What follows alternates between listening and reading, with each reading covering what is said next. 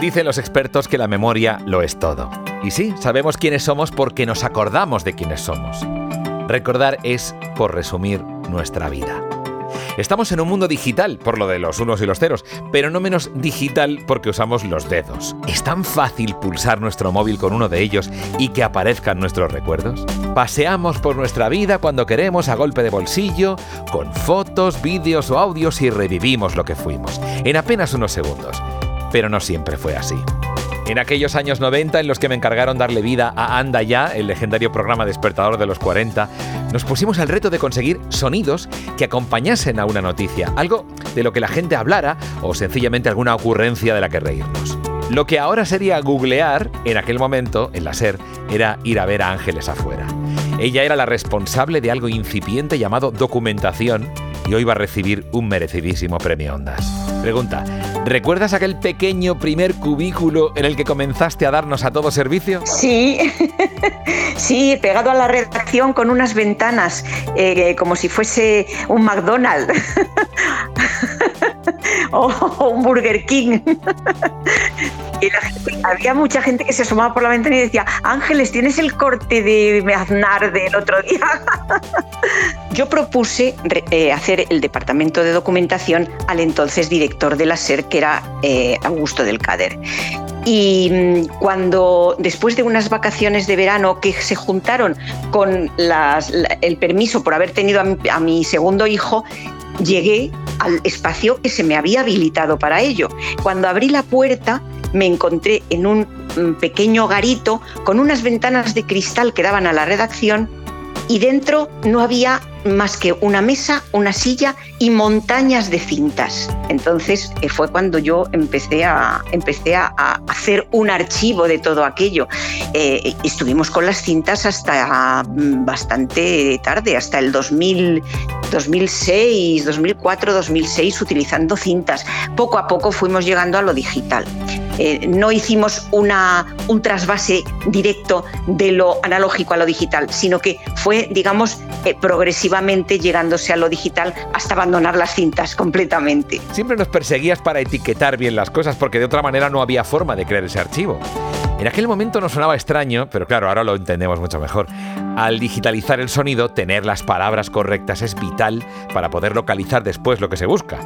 Se han digitalizado años de audio, incluyendo algunos programas que algunos guardamos en nuestra casa. ¿Un archivo también se nutre de contribuciones personales? Sí, porque cuando ya pensábamos que estaba todo digitalizado, eh, muchos mm, compañeros que se habían jubilado, pues por ejemplo eh, Mariano de la Banda o los hijos de José Luis Péquer, mm, nos traían cintas mm, que habían encontrado en un desván o en unos cajones para donarlas a la SER, con lo que recuperamos mucho patrimonio que pensábamos que estaba desaparecido. Entrevistas de, em, de hacía 30 años, programas, o sea que era, era una sorpresa continua. Y luego las últimas cintas que digitalizamos fueron las del archivo histórico de las radionovelas y los teatros del aire. Qué tiempos los de los seriales radiofónicos, que ahora precisamente han vuelto gracias a los podcasts. Tú que has vivido todo el proceso de digitalización del medio, si el vídeo no mató a la estrella de la radio, ¿Internet la está haciendo cambiar de lo lindo? Yo mm, creo que la radio está en un momento bastante peliagudo. Hay que echarle mucha imaginación para no dejarse perder a las generaciones tan visuales eh, que, ahora mismo tenemos. Si los jóvenes no, oyen la radio, mm, la radio pocas cosas tiene que hacer. Entonces hay que enamorar a los, a los jóvenes y hay que decirles, es que escuchando vas a sentir muchas más cosas y vas a aprender muchísimo y te vas a divertir muchísimo más que viendo imágenes una tras otra en tu teléfono móvil, por ejemplo. Entonces, esa transformación es la que yo creo que es difícil y se va a tener que echar mucha imaginación y mucho, y mucho esfuerzo. Por tu archivo ha pasado nuestra historia. ¿Cuál es el momento de oro? Siempre digo lo mismo, hay algunos históricos que son irreemplazables, el 23F, las grandes, los grandes discursos de, esos 40 años de historia que yo he vivido en la radio, pero a mí lo que me ilusión me hacía es que cualquier redactor llegara, pidiera algo difícil y encontráramos la voz, es decir, que tecleáramos y en segundos la pudiera tener en el estudio. O sea que cualquiera de esos momentos en los que documentación ha servido para que el redactor tuviera el corte que quería, a mí me ha, pues me ha, me ha dado gran satisfacción, por supuesto. Buena respuesta. ¿Qué sonido no se documentó y te hubiera gustado tener? A mí, que he estado estos últimos años investigando sobre Unión Radio, que Unión Radio es la madre de la SER y ha sido pues, muy injustamente olvidada por, por, por cuestiones políticas, porque llegó la dictadura y quiso borrar de un plumazo todo lo que había sido la, la cadena de radio. Eh, que había estado contando cómo había sido la República y cómo había sido la guerra civil desde el lado republicano. Entonces, em, después de investigar tanto en Unión Radio, mm, yo he tenido contadísimas grabaciones de Unión Radio y ni siquiera puedo saber si son grabaciones apócrifas o son reales, porque bueno, muchas veces se juntan, grababan discos, eh, en fin, que nunca sabré cómo sonaba Unión Radio. He escrito 700 páginas sobre Unión Radio, la programación, cómo pasaron la guerra, eh, sus relaciones políticas, los programas, y sin embargo he oído probablemente dos minutos y medio de grabaciones que puedan considerarse de Unión Radio. Esas son las que me gustaría oír y tener. Todo eso está en tu libro Aquí Unión Radio, crónica de la primera cadena española 1925-1939, publicado por Cátedra. Es muy importante, gracias a los archivos, dar vida a los que ahora no pueden hablar. Y, también tenerlo todo listo para cuando se vayan.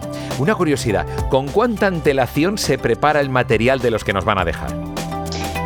Lo que se suele hacer no solamente en la radio, sino también en los periódicos, es tener un archivo de obituarios para que no te pille por sorpresa. Hay veces que los vas preparando cuando es una persona muy mayor eh, o cuando es una persona que está muy enferma.